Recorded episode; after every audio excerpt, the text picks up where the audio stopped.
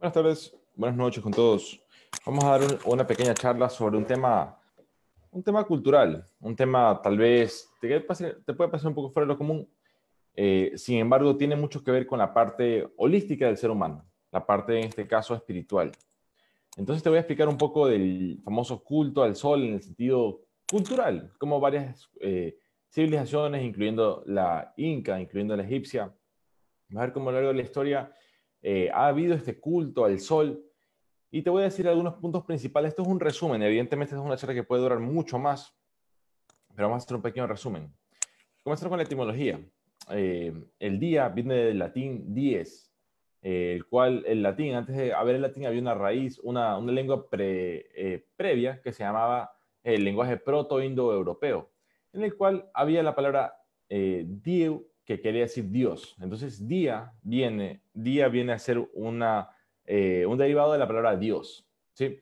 Porque Dios es quien nos da luz, quien nos da energía, quien nos da vida, y es el equivalente del día, a diferencia de la noche en la cual dormimos. Y el sol, ¿de dónde viene la palabra sol? Asimismo, viene del latín solis, eh, y el, el, latín viene de la raíz proto-indoeuropea, en el cual había la palabra saoel, que es una modificación de helios, de sol. Entonces, eh, vemos que el sol tiene mucho que ver con, eh, con la parte divina. ¿ya? Y como característica sabemos que el sol es una fuente de energía, es una fuente de luz, de calor, de transformación. Todo lo que pasa a través de un proceso de, eh, de alto calor, alta temperatura, sufre un proceso de transformación, para bien o para mal. Entonces, el sol nos irradia calor, luz, transforma el planeta Tierra, le da vida al planeta Tierra. Entonces, eh, pensemos, por ejemplo, si estuviéramos en una época muy antigua en la cual no teníamos información netamente científica como la tenemos hoy y vemos el Sol, ¿qué podría representar para nosotros el Sol? El Sol era muy importante por varios aspectos, entre ellos calcular las estaciones, saber en qué momento iba a ocurrir la cosecha, en qué momento iba a ocurrir el invierno, en qué momento había que sembrar. ¿sí?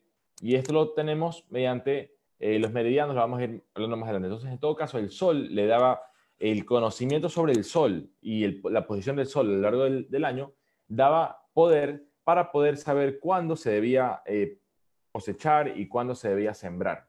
Entonces, de esta manera te das cuenta que quien conocía los ciclos del sol tenía mucho poder sobre la civilización. En este caso, hablamos de la egipcia, la inca, etc.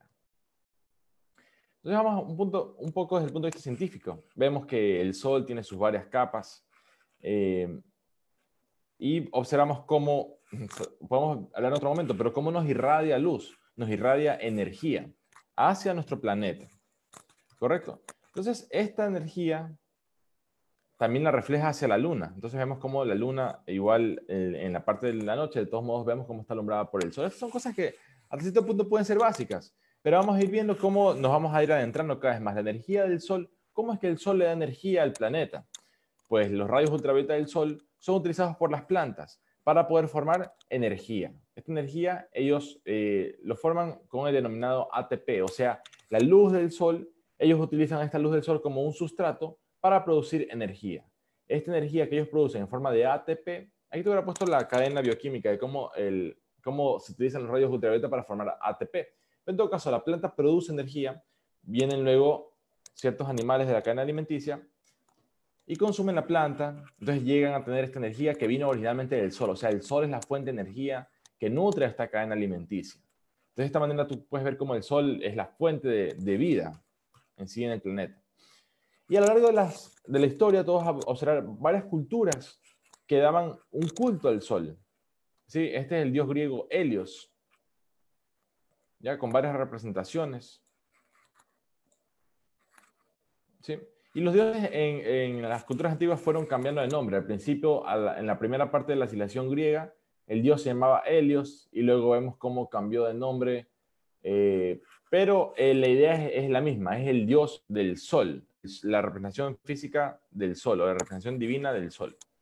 Ya vemos cómo en la cultura egipcia, esto es un resumen por si acaso, evidentemente algún momento nos vamos a explayar. El sol para la cultura egipcia, griega, etcétera, inca, pero ahorita vamos a hacer un pequeño resumen.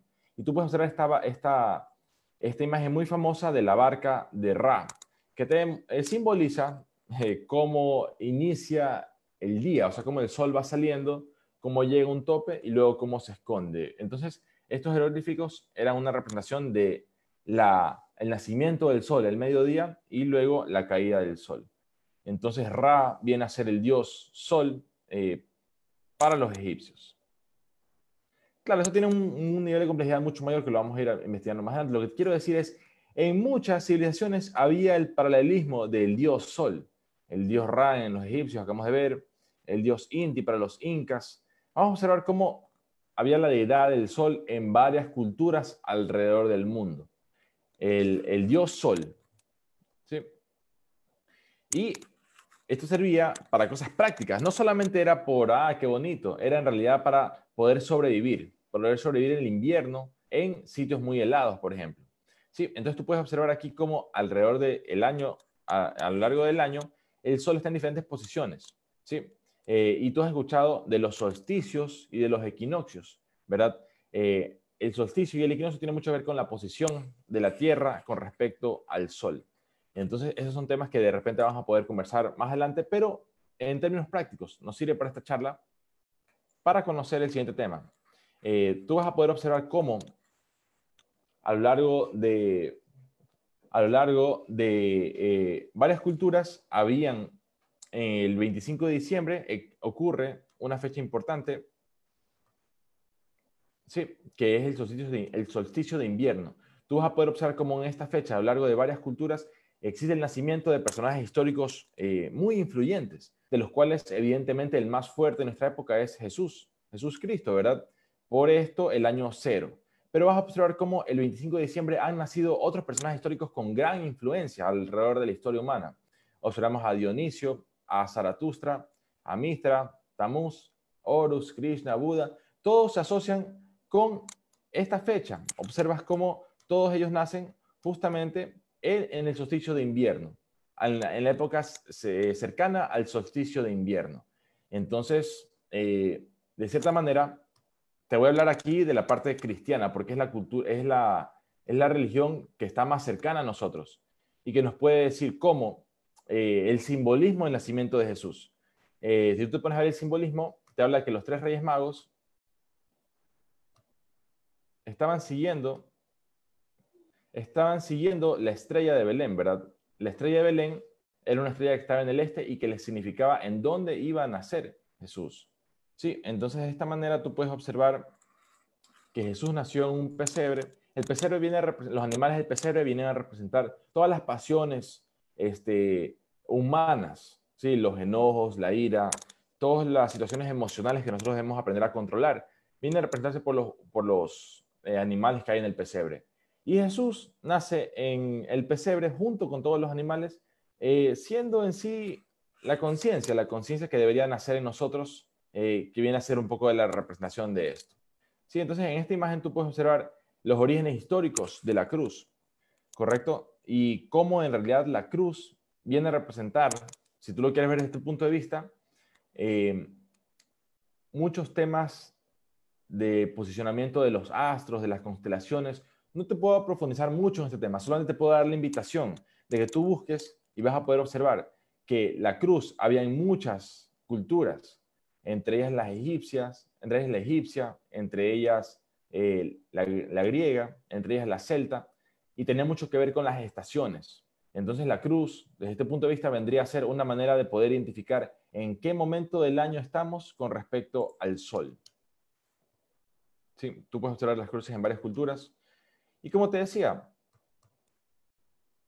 tú puedes observar muchos hechos astronómicos importantes e interesantes alrededor de la época del nacimiento del solsticio de invierno, el nacimiento de Jesús en este, este caso. Tú puedes observar cómo el 25 de diciembre eh, y los, el, perdón, 22, 23, 24 de diciembre ocurren unos hechos en los cuales el Sol eh, se posiciona en un punto específico en el cielo. De repente en otro momento lo podemos conversar más a profundidad. En todo caso, te voy a decir mis conclusiones. Mis conclusiones para hoy es que las culturas incas, las culturas, eh, la cultura egipcia, todas estas culturas no es que adoraban en sí a la parte física del sol, sino al simbolismo de lo que éste representa. Representa la fuente de luz, la fuente de vida, representa un, eh, un ciclo que se cumple a lo largo del año, en el cual la rotación del planeta va generando cambios en las estaciones y esto influye sobre la vida humana. Y también te puedes poner a ver cómo hay eh, ya campos más profundos que tienen que ver con astrología, que de repente lo vamos a conversar más adelante. En todo caso, esta para mí fue una charla inicial sobre el tema del culto al sol. Eh, no pretendo que sea la charla más completa, pero sí pretendo que sea un pequeño resumen como para dar un paso inicial en la búsqueda de este tipo de conocimiento. Te agradezco mucho tu, atención, espero te haya parecido interesante la charla. Eh, mi nombre es Rafael Martínez Mori, estoy para servirte con mis capacitaciones. Esta semana tendremos más capacitaciones y estaremos publicando los temas muy pronto. Eh, si tú deseas apoyarme, tú puedes comprar productos en mis emprendimientos. Tú puedes comprar en www.supersano.com.es productos eh, saludables como víveres, productos de higiene personal, limpieza del hogar, eh, productos para mascotas, entre otros, en la página web supersano.com.es. Y también te invito a seguirme en mis redes sociales, Rafael Martínez 8 en Instagram y mi, otro, mi otra cuenta de Instagram también es rafaelmartinezmori.md. Con eso espero hayas tenido una bonita noche espero hayas tenido un lindo fin de semana y te haya gustado la charla. Nos vemos en una siguiente ocasión. Pone like y comparte para que eh, pueda llegar más, a más personas con esta información. Que tengas una buena noche.